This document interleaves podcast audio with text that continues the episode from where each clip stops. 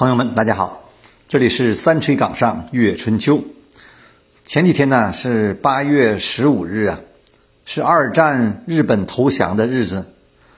我还特意看了一部电影啊，中国刚放的抗战纪念片啊，名字叫《八百》，导演是管虎啊，里面有好多明星大腕儿，像黄志忠啊、王千源呐、姜武、张译、杜淳。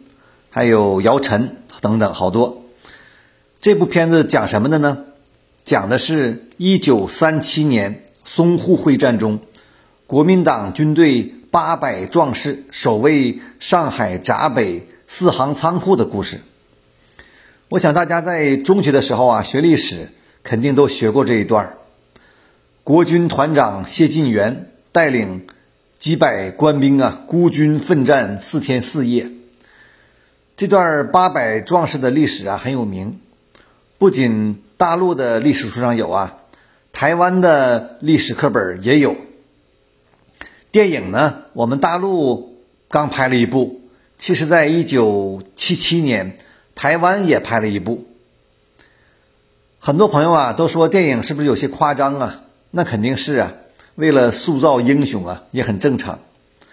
但我今天想说的是啊。历史比我们看到的电影其实更传奇、更惊心动魄，甚至匪夷所思啊！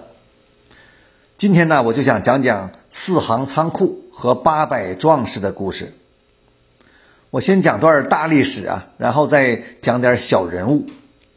我们知道，日本侵略中国从九一八开始啊，然后一二八，然后七七事变。一九三七年七七事变以后啊，日军呢又开始在八月十三日进攻上海，所以呢淞沪会战呢也叫八一三会战。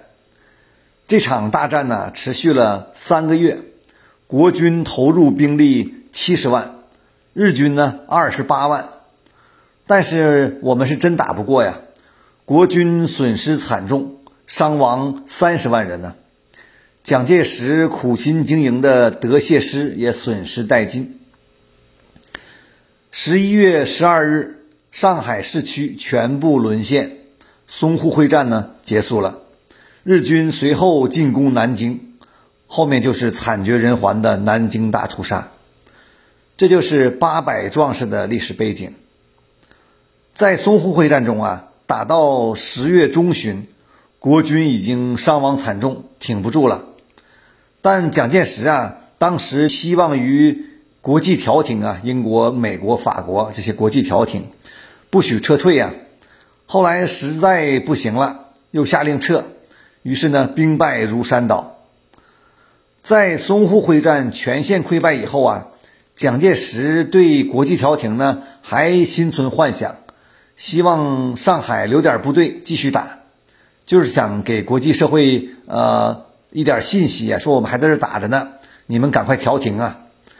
他就把任务交给了国军八十八师，八十八师呢，把这个任务交给了五百二十四团第一营。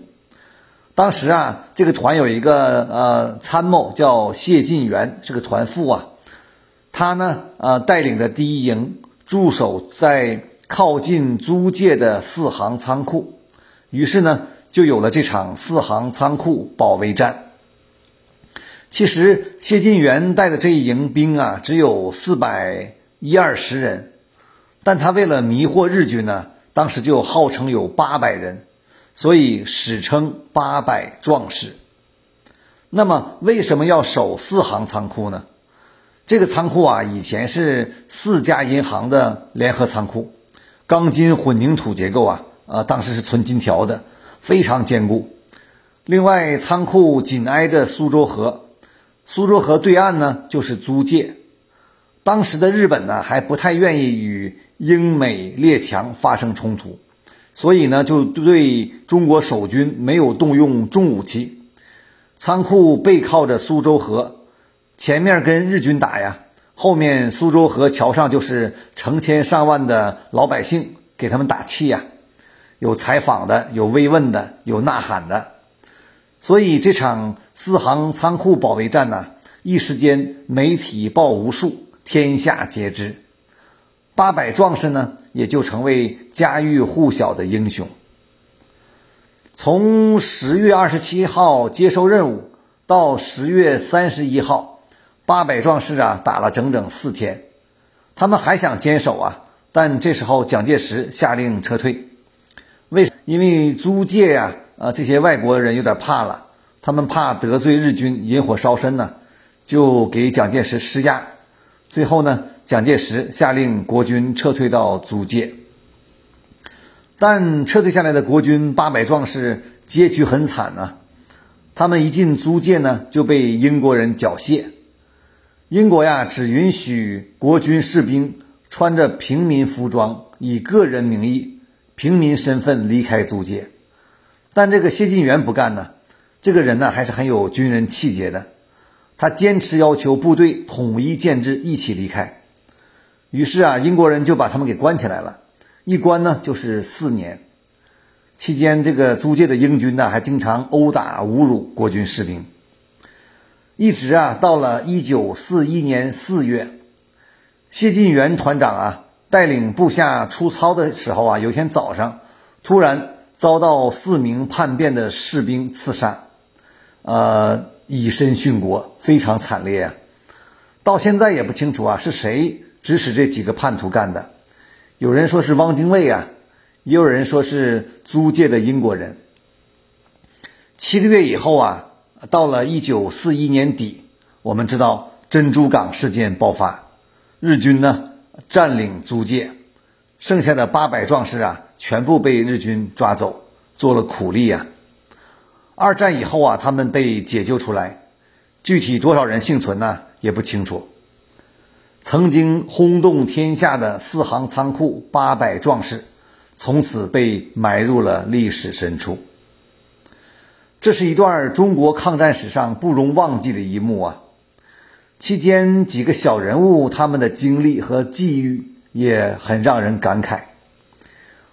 我们先讲第一个人，就是团长谢元。这个谢晋元呢，毕业于中山大学。在当时能上大学那很了不起啊！毕业以后呢，谢晋元入了黄埔军校第四期，跟林彪一起呀。淞沪会战呢，他阴差阳错呀，被派到四行仓库检查，从此呢，改变了人生命运。当然呢，这也是他的自己的抉择呀。他当时在四行仓库就是最高军衔儿呃，从此呢，临危受命，呃，带着八百壮士驻守四行仓库。当时他才三十二岁呀，他曾经说呀：“说我们都是中国军人，宁愿战死闸北呀。”几年以后，他遇刺身亡的时候啊，也才三十七岁。和牺牲在上海的那淞沪会战里面的几十万国军士兵和十六位国军将领一样啊，谢晋元也是一个了不起的民族英雄。第二个人物啊，其实是八百壮士背后的人物，他就是国军八十八师师长孙元良。这个人呢，电影里面呃提了一下，但是呢有点争议。这个人很有意思，孙元良啊是黄埔一期，蒋介石的嫡系呀。这个人其实在历史上争议很大呀。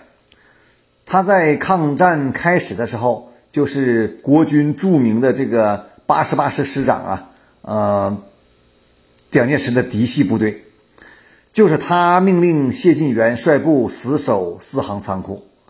后来孙元良在淞沪会战以后啊，又带兵参加了南京保卫战，部队呢据守雨花台、中华门一带。后来日军从中华门突破呀，孙元良部呢伤亡惨重。当时阵亡旅长二人，团长三人，营长十一人，连排长伤亡十分之八呀！整个一个师战前六千多人，战后呢仅有五百多人归队，可谓惨烈呀！几乎全军整建制被歼灭呀，全军牺牲。但也有人说孙元良啊贪生怕死，呃，曾经克扣军饷，还曾经强奸过女学生。还有人呢，把他呃，叫做飞将军，什么意思呢？就是说他跑得快呀，呃，不是说他带队打仗跑得快，是说他逃跑跑得快。有人说他在南京啊，自己带着几百人跑了，导致呃八十八师几乎全军覆没。这个众说纷纭呢，现在也没有一定定论。其实孙元良后来啊，在台湾呢也算呃终老了。他有个儿子，后来很有名，成了电影明星啊。秦汉，大家可能都知道，可能有些后浪朋友不太清楚这个人呢。秦汉呢，当年大名鼎鼎啊，和林青霞那是一对珠联璧合的组合。第三个人物啊，是一个小女孩这个女孩呢叫杨慧敏，当时年仅十四岁。她也在四行仓库保卫战中突然天下闻名，被诗人称为小英雄啊。这个杨慧敏是干什么的呢？她当时啊是上海一个童子军，有点像我们现在的少先队呀。这孩子当时啊领了一个任务，就是给四行仓库守军送国旗。据当时的媒体报道啊，这个小孩呢冒着生命危险。呃，游过了冰冷的苏州河，然后爬到四行仓库楼下，把一面旗子交给了团长谢晋元。第二天呢，青天白日旗在四行仓库顶上高高飘扬，一时间围观的租界群众啊，激动万分。我们大家可以想象一下那个情景，在国难当头之际，老百姓看到自己的国家旗帜飘扬。意味着国家仍在，政府仍在抵抗，这种鼓舞啊、激励呀，可想而知。其实啊，这个历史的真实啊，呃，可能不是这样的。这个杨慧敏不是游泳过去的，呃，开着车坐车上桥走过去。当然呢，这也不影不影响它的意义啊。小女孩出来的时候啊，带回了一份谢晋元团长抄写的八百壮士名单。